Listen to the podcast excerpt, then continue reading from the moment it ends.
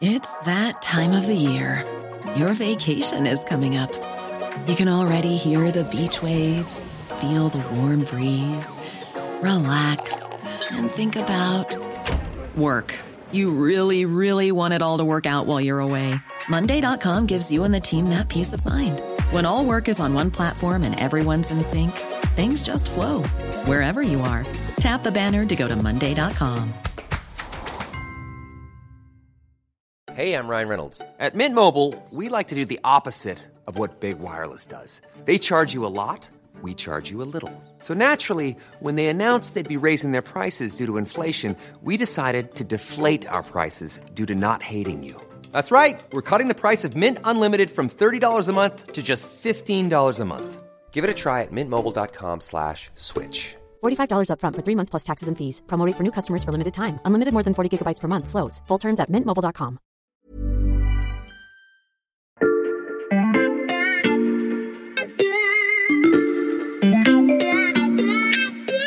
Salut, c'est Xavier Yvon. Nous sommes le lundi 21 février 2022. Bienvenue dans La Loupe, le podcast quotidien de l'Express.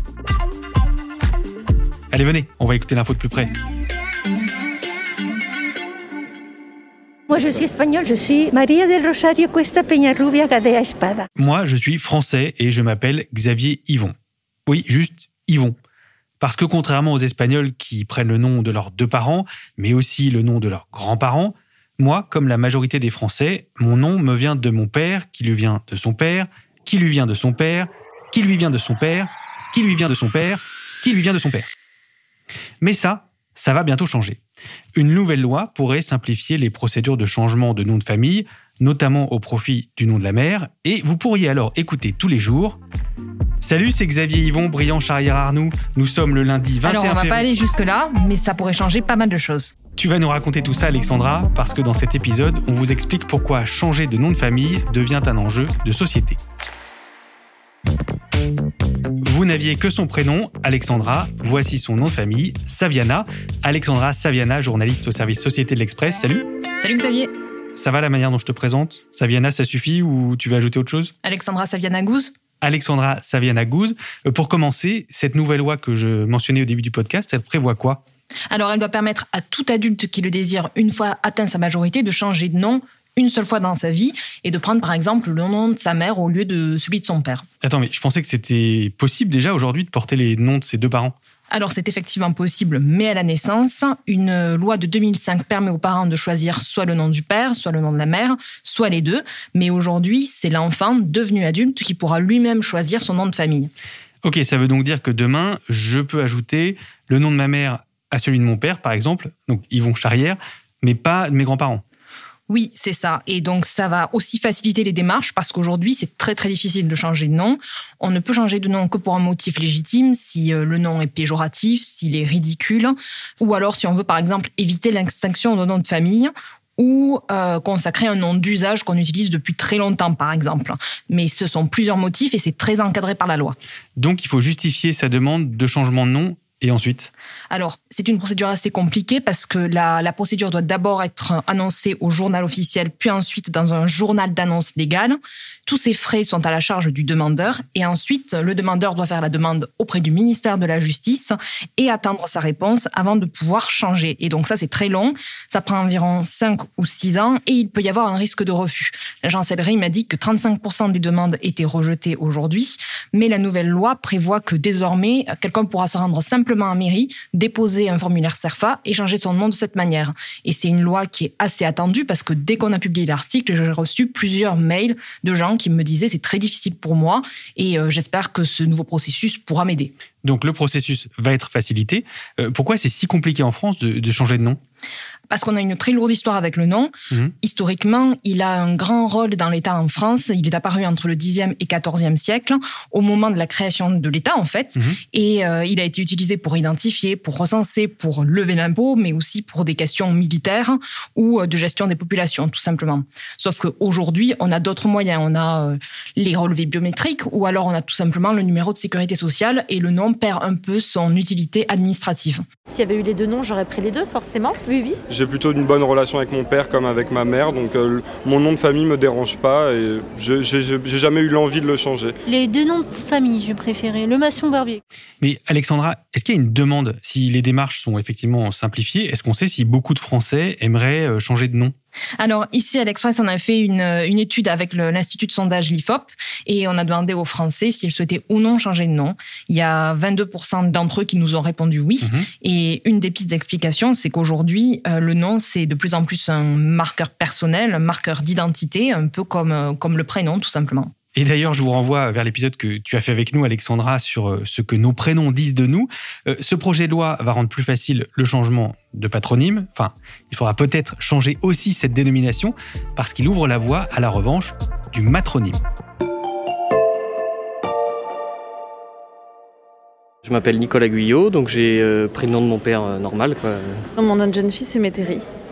C'est le nom de mon papa. Moi, c'est Valentin Barbier, donc euh, c'est le nom bah, de mon papa. Euh, le nom de papa, c'est Lalande et le nom de ma maman, c'est Bâtard. Le nom de mon papa, il me va très bien. Depuis dix siècles en Europe, les familles sont identifiées par le nom du père. Donc, c'est un patronyme, bien sûr, mais fixe et héréditaire, de génération en génération. Euh, puisque vous portez le même patronyme que votre arrière-grand-père ou votre arrière-arrière-grand-père, etc. Je vous présente Agnès Fine. Elle est anthropologue et elle a beaucoup travaillé sur nos noms de famille. Alors pourquoi c'est les pères et non pas les mères? Bon, on est dans des systèmes patriarcaux où les femmes sont sous la domination, dans le cadre de la famille, d'un père d'abord euh, et, d'un mari. Et donc, euh, pendant très très longtemps, on a considéré qu'on n'avait pas besoin de transmettre le nom de la mère, puisqu'il suffisait d'identifier euh, les personnes par les pères qui avaient des activités plus publiques. L'État n'avait pas besoin d'avoir euh, un nom individuel différent finalement pour les femmes et les enfants. Et justement, Alexandra, l'un des objectifs de cette loi que tu nous as décrite, c'est notamment de donner une nouvelle place au matronyme. Oui, en partie, il y a deux objectifs pour cette loi. D'abord, mettre fin à la souffrance de ceux qui peinent à porter le nom de leur géniteur. On a par exemple le député Patrick Vignal, qui est l'REM et qui porte cette loi, qui nous a expliqué qu'il euh, y avait des enfants qui portent le nom de poseurs de bombes, qui sont des homonymes, un adulte dont euh, le père a tué la mère, une autre qui a été abusée sexuellement et qui veulent se réapproprier leur identité et changer leur nom. Ça, c'est pour le premier objectif. C'est quoi le deuxième? Le deuxième objectif, c'est aussi tout simplement de prendre en compte les changements de société avec l'évolution des schémas de couple. Aujourd'hui, on a de plus en plus de familles monoparentales, avec majoritairement des femmes qui élèvent leurs enfants qui portent le nom du conjoint qui n'est plus là, donc du père. Donc euh, l'idée, c'est de permettre euh, que les enfants puissent porter le nom de la mère et remettre la mère au centre à égalité. Oui, parce qu'aujourd'hui, cette coutume du patronyme héréditaire, elle reste très tenace, Alexandra. Alors oui, effectivement, on le voit sur la loi de 2005 dont je te parlais en début d'épisode, qui permet d'ajouter le nom de la mère. Mais aujourd'hui, on a vu avec une sociologue du CNRS qu'il y a plus de 83% des enfants en 2014 qui portaient encore le nom de leur père et seulement une dizaine les deux noms et seulement 7% le nom de la mère. Et c'est pareil pour euh, l'autre tradition dont parlait Agnès Fine lorsque les femmes prennent le nom de leur époux après le mariage? Oui, c'est une autre habitude qui a encore la vie dure. Quand les femmes se marient, plus de 80% d'entre elles portent le nom de leur conjoint. D'un côté, je trouve ça très beau de porter le nom de son conjoint. Euh, moi, je trouve ça juste par contre très dommage que ce soit tout, de suite la femme qui prenne le nom de l'homme et qu'elle perde une moitié de son identité. Euh, euh, dès qu'elle se marie. Je trouve que en tant que femme, c'est bien de pouvoir garder quand même ce qui fait partie de notre vécu aussi. C'est important de garder mon nom de jeune fille parce que moi, mon nom de jeune fille, c'est mon patrimoine historique à moi. Mais on voit que ça bouge peu à peu parce que l'étude de l'IFOP montre qu'il y a quelques évolutions chez les femmes, notamment chez les plus jeunes et chez les CSP+, qui portent de plus en plus leur propre nom et de moins en moins celui de leur conjoint. Des évolutions qui prennent du temps. J'ai demandé à Agnès Fine pourquoi ces usages perdurent encore aujourd'hui. Je crois qu'une des raisons euh, principales de la lenteur de l'évolution, c'est justement que on considère depuis longtemps qu'une famille unie, c'est une famille qui porte le même nom. C'est mal vécu euh, par les femmes de ne pas avoir le même nom que leurs enfants. C'est vrai que cet euh, idéal d'unicité hein, du nom de famille fort et que c'est une des raisons pour lesquelles euh, des femmes divorcées gardent par exemple le nom de leur conjoint dont elles sont divorcées pour justement avoir le même nom que leurs enfants, par exemple. On l'a vu, Alexandra, la législation pourrait donc s'adapter au nouveau schéma de couple, mais aujourd'hui, le nom est aussi devenu une revendication féministe. Oui, c'est pas un combat nouveau, mais il avait été un peu oublié par les femmes dans les années 70. Les féministes se sont concentrés sur d'autres combats. Aujourd'hui, il revient en force. En témoigne le collectif Porte mon nom, qui est à l'origine de la pétition qui a inspiré la loi. Euh, cette pétition, c'est Je t'ai porté, porte mon nom aussi, milite pour la modification d'un changement de nom et a été signée par euh, plus de 35 000 personnes. Et l'idée, c'est vraiment de dénoncer une législation actuelle qui prive les femmes de liberté et d'égalité. Et Agnès Finn nous a parlé du Québec où la révolution féministe du nom de famille a déjà eu lieu. Au Québec, euh, en 1981, il y a eu une réforme de l'état civil euh, très très radicale en obligeant les femmes mariées à garder leur nom de naissance. Et pour les enfants, la loi a été extrêmement libre en disant aux parents, vous faites ce que vous voulez en gros. Soit vous donnez le nom du père tout seul, soit vous donnez le nom de la mère seule, soit vous donnez le double nom en mettant dans l'ordre que vous voulez. Et vous, vous n'êtes même pas obligé de euh, donner le même nom, le même ordre des noms à vos, à vos enfants. Enfin, moi, j'ai vu dans les enquêtes qui ont été faites des cas où le père va donner son nom, par exemple, à ses garçons et, et la mère à ses filles. On n'en est pas encore là en France, puisque selon la loi, les frères et sœurs doivent porter le même nom. En revanche, est-ce qu'on peut dire qu'on est en train de connaître la même révolution féministe du nom de famille que le Québec? Alors, on n'en est pas encore là, mais il y a des évolutions. D'après l'étude de l'IFOP, on voit que euh, presque un tiers des Français prendraient le nom de leur mère si cette loi était appliquée aujourd'hui. Mais ce qui est frappant, c'est que ça l'est encore plus chez les plus jeunes, où là, il y a quasiment un sur deux des 18-24 ans qui prendraient le nom de leur mère. Ça, on l'explique par le fait que les enjeux du féminisme soient très prégnants dans cette, euh, dans cette génération et euh, qui est vraiment un vrai questionnement sur l'identité. Et est-ce qu'on peut imaginer que cette loi permettent au matronyme de détrôner le patronyme. Alors on voit que chez les jeunes, cette tendance euh, se confirme et pourrait s'accentuer dans les prochaines années. On pourrait imaginer à terme, après un long processus, qu'effectivement le matronyme domine, mais euh, ce sera très très long et euh, en fait, pour ça, on peut se référer par exemple à ce qui s'est passé avec les prénoms, où euh, dès les années 80, il y avait une multiplication des prénoms en France. Le législateur s'est aperçu que euh, les Marie, les Jacques étaient de moins en moins nombreux et qu'il y avait une diversification plus grande. Et à partir de 1993, il y a eu une législation qui a permis aux familles de choisir n'importe quel prénom. Et depuis, ben, les prénoms se multiplient. On pourrait assister à la même chose pour le nom. Le législateur précède la mode. Une loi qui pourrait donc changer l'annuaire de la France dans les prochaines décennies. Mais vous allez l'entendre, elle a aussi un intérêt qui ne dit pas son nom, et il est politique.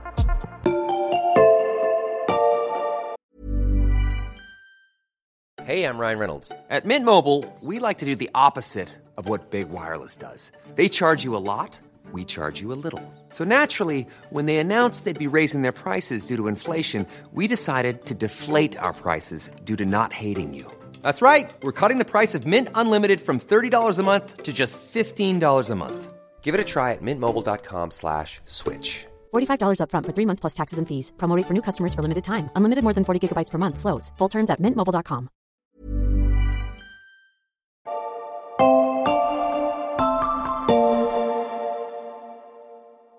Alexandra, on l'a vu, cette loi pourrait trouver sa place dans la société française, mais pourquoi la faire maintenant?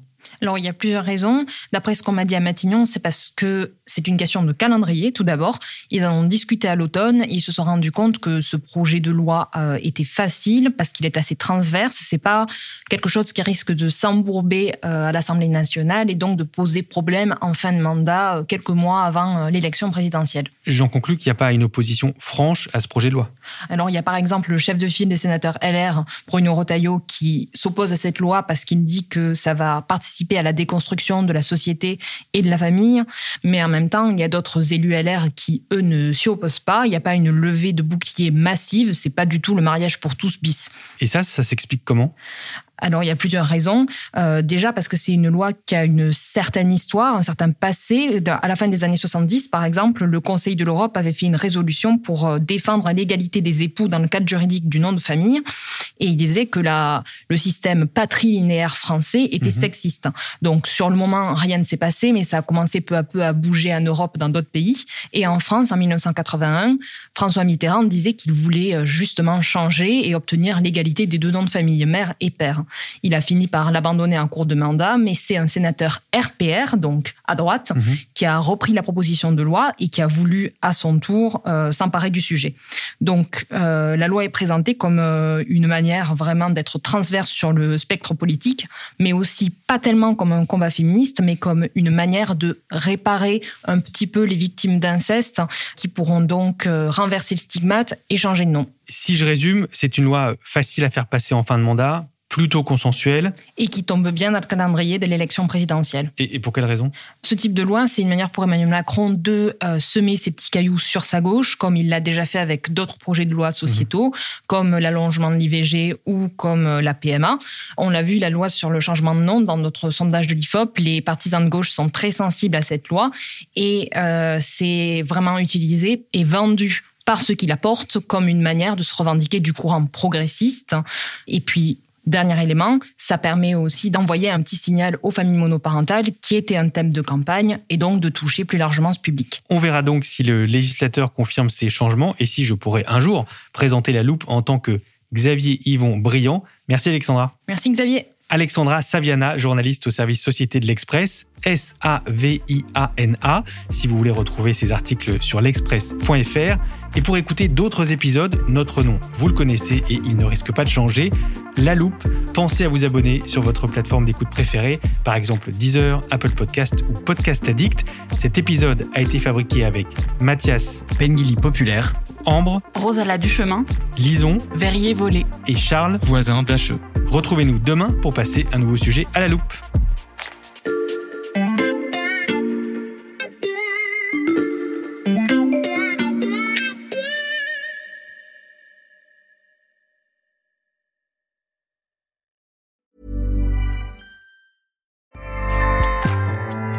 ACAST powers the world's best podcasts. Here's a show that we recommend. Hi, I'm Jesse Cruikshank. Jesse Cruikshank. I host the number one comedy podcast called Phone a Friend. Girl, let's phone a friend. Not only do I break down the biggest stories in pop culture with guests like Dan Levy and members of InSync, I do it with my own personal boy band singing jingles throughout. Because it's my show. It's your show, girl. New episodes of Phone a Friend Yeah. drop Thursdays wherever you get your podcasts. So work it, girl. Yeah, work it. Okay, that's enough. ACAST helps creators launch, grow, and monetize their podcasts everywhere. ACAST.com.